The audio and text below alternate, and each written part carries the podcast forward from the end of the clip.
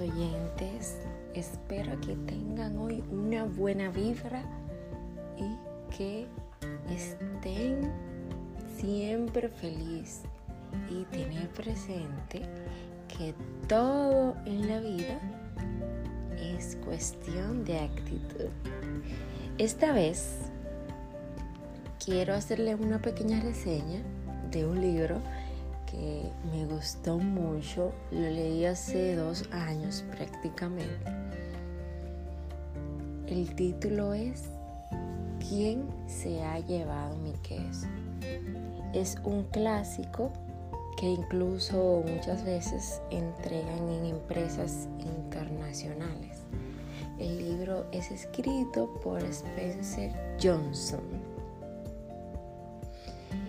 Es un libro de Spencer, como ya le había mencionado, que nos habla sobre el cambio y la resistencia al cambio. Este libro fue escrito en el 1998. Ven, ya le dije que era un clásico. Quiero comentarles que cuando hablamos de los distintos cambios que como persona debemos afrontar durante distintas etapas de nuestras vidas, ya sea sentimental, laboral, entre muchas otras, nos damos cuenta de que no es fácil. Por esta razón, comenzamos a experimentar, como le digo, diversas emociones, tales emociones como las que podemos reconocer en el libro de ¿Quién se ha llevado mi queso? Que a la vez es muy útil como una guía para así afrontar cambios. En este pequeño libro, porque es un libro bien pequeño que se puede leer prácticamente en dos días o un día, son cuatro tipos de personalidades y de aptitudes que vamos a encontrar en este libro. Nos referimos principalmente a los personajes de esta historia. ¿Quién se ha llevado mi queso? Su nombre son Fishon y Escurridizo, ambos ratones, y tienen a Hao y Hen, unos liliputienses son cuatro personajes que muchas veces nosotros mismos representamos en el momento que estamos pasando por un proceso de cambio o de transición.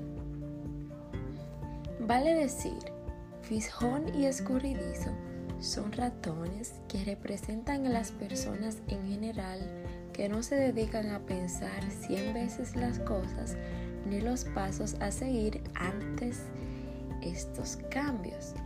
Son seres que fueron representados como fieles trabajadores, capaces de adaptarse ante cualquier situación y lo principal ante todo, el temor y la inseguridad no primaron ante sus tomas de decisiones.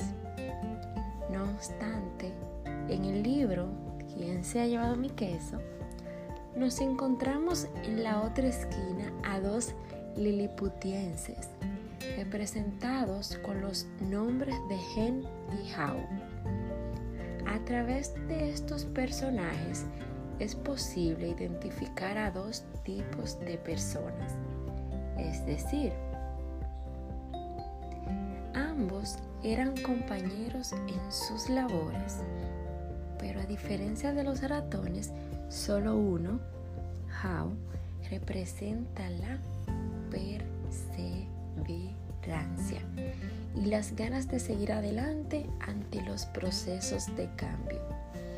Es decir, cuando se vio que ya no le quedaba más solución que salir de su estado de comodidad para buscar literalmente su queso, se dio cuenta de que los miedos no nos pueden inhabilitar a seguir haciendo cosas o mejor dicho, seguir viendo en un mundo en constante cambio. Ya ven, el miedo no nos puede inhabilitar a seguir haciendo cosas, o mejor dicho, seguir viviendo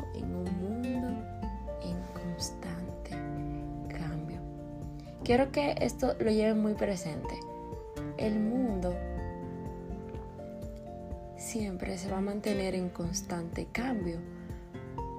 Por ejemplo, podemos notar en el tema del COVID-19 que salió en el año 2019 y es todavía, estamos en el 2021 y es una pandemia se ha llevado ya muchas personas, muchos negocios y las personas han tenido que reinventarse cada día para poder subsistir. Por ejemplo, yo tengo un tío que él era entrenador de gimnasio y por el asunto de la pandemia que cerraron los gimnasios, esa era su única fuente de ingreso que él tuvo que hacer. Reinventarse. Ya que el mundo es un mundo de constante cambio, él tuvo que reinventarse. ¿Y qué él hizo? Bueno, astutamente, que yo siempre a él se lo reconozco que es un genio, astutamente empezó a entrenar a las personas vía video por cámara. Y automáticamente utilizó la sala de su casa y la acomodó como un gimnasio, donde van las personas o, entre comillas, sus clientes y lo entrena ahí uno por uno, cuidándose del COVID, no teniendo contacto con muchas personas y al mismo tiempo reinventándose, reinventándose. Tenemos que tener esto en cuenta. Literalmente, su queso, como hablamos de How, se dio cuenta de eso, del miedo, que hay que seguir inventándose. A diferencia de su compañero Gen, quien viéndose atrapado por sus miedos y sus inseguridades y a la vez su resistencia al cambio, se fue quedando atrapado en un círculo vicioso.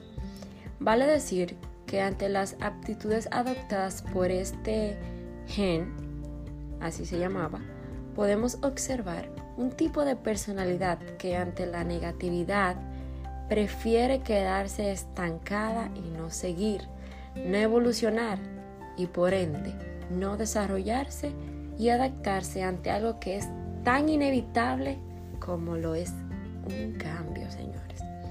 Siendo así, luego de escribir, luego de describir estas cuatro personalidades personificadas por ratones y liliputienses, observamos que reflejan claramente el cómo nos comportamos ante situaciones difíciles, tales como la que principalmente encontramos en esta lectura.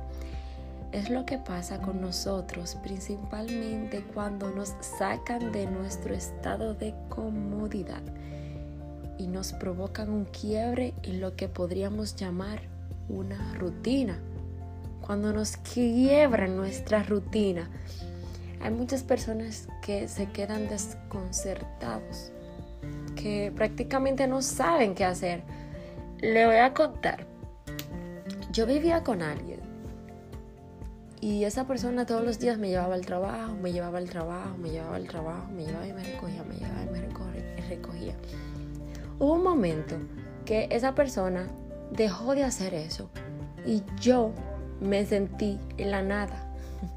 Yo prácticamente me sentí en la nada porque vivía sumamente lejos del trabajo y me sentí en la nada, sentí un vacío yo me frustré, dije, ¿qué voy a hacer? Empezar a tomar carros públicos con el asunto de la pandemia también. Empezar a tomar carros públicos y yo me frustré por un tiempo. Porque eso para mí es algo sumamente sencillo, pero eso para mí no era tan sencillo. Hasta que obviamente pude volver y renovarme, reinventarme para poder a, ver cómo yo iba a llegar al trabajo. Para que vean, señores, que ustedes tal vez pueden decir, no, eso no es nada, eso es una tontería. Pero no. Eso depende de qué tipo de persona sea. A todos nos puede causar, aunque sea la pequeña cosa para ti, todo el mundo es diferente. Y como les sigo eh, narrando la historia, que cuando nos sacan de ese estado de comodidad y nos provocan un quiebro en lo que podríamos llamar una rutina, en cómo es que nos comportamos y cómo es que actuamos y sobrellevamos la situación. Esto es principalmente el problema que envuelve eh, esta lectura, ya que nos encontramos por medio de los personajes con distintas formas de actuar. Por ejemplo, mira, algunos se enojan, se pueden frustrar, como ya lo había mencionado, o bien ven la situación como un factor negativo de sus vidas, del cual no se atreven a salir, debido a los miedos que los acechan. Pero también nos encontramos con emociones ligadas a los, a los factores positivos cuando nos vemos enfrentados a este problema o cambio, cambio, cambio, cambio. Cuando nos provocan un quiebre en nuestro estado de comodidad y de conformidad, también podemos experimentar sentimientos y emociones positivas, tales como la que pudimos detectar en el texto. Uno de los personajes fue capaz de ver esta situación de manera positiva, como la fue mi tío, la supo tomar como una oportunidad de crecimiento, evolución y de desarrollo, ya que a pesar de que muchos nos, no queramos, siempre existen los temas un grado de resistencia ante el cambio. No obstante a ello, este gran conflicto provocó que los personajes experimentaran estas emociones, generando la inestabilidad, la cual no permitió que se pudieran ver la realidad. Es decir, ver que esto era solo un paso para alcanzar el éxito o el fracaso, dependiendo del comportamiento y de la actitud adoptada ante dicha situación. Finalmente, queridos oyentes, lo que podemos comprender claramente de este texto es principalmente las siguientes ideas. ¿Cómo finalizar este resumen o análisis? ya que es la mejor manera de poder graficar las enseñanzas o aprendizajes que esta lectura nos puede dejar. Le voy a dejar unas ideas de reflexión del libro por ejemplo, la primera idea que yo le podría plantear es que todos como seres humanos necesitamos encontrar nuestro camino y aunque no queramos, siempre nos encontraremos con situaciones tal como fue presentado en esta historia, es decir, cuando nos sacan de nuestro estado de comodidad y se provoca un proceso de cambio. La segunda es que debemos aprender a comprender los procesos de cambio como una oportunidad para desarrollo, tanto laboral como en el plano familiar o bien en el plano sentimental, el plano sentimental. Entiéndase como algo positivo para nuestro éxito. El tercero, si bien el miedo y la incertidumbre ante los procesos de cambio, de transición, son algo totalmente inevitable, debemos aprender a trabajar en ello. Es decir, que esto no prime en nuestra forma de adaptarnos y de entender el cambio, de primar las ganas de vivir de nuevo. Señores, finalmente por segunda vez, entender el cambio como algo constante y como un complejo para nuestro crecimiento profesional. Los dejo y que tengan un feliz día. Espero les haya gustado esta breve... Eh, comentarios, reseña.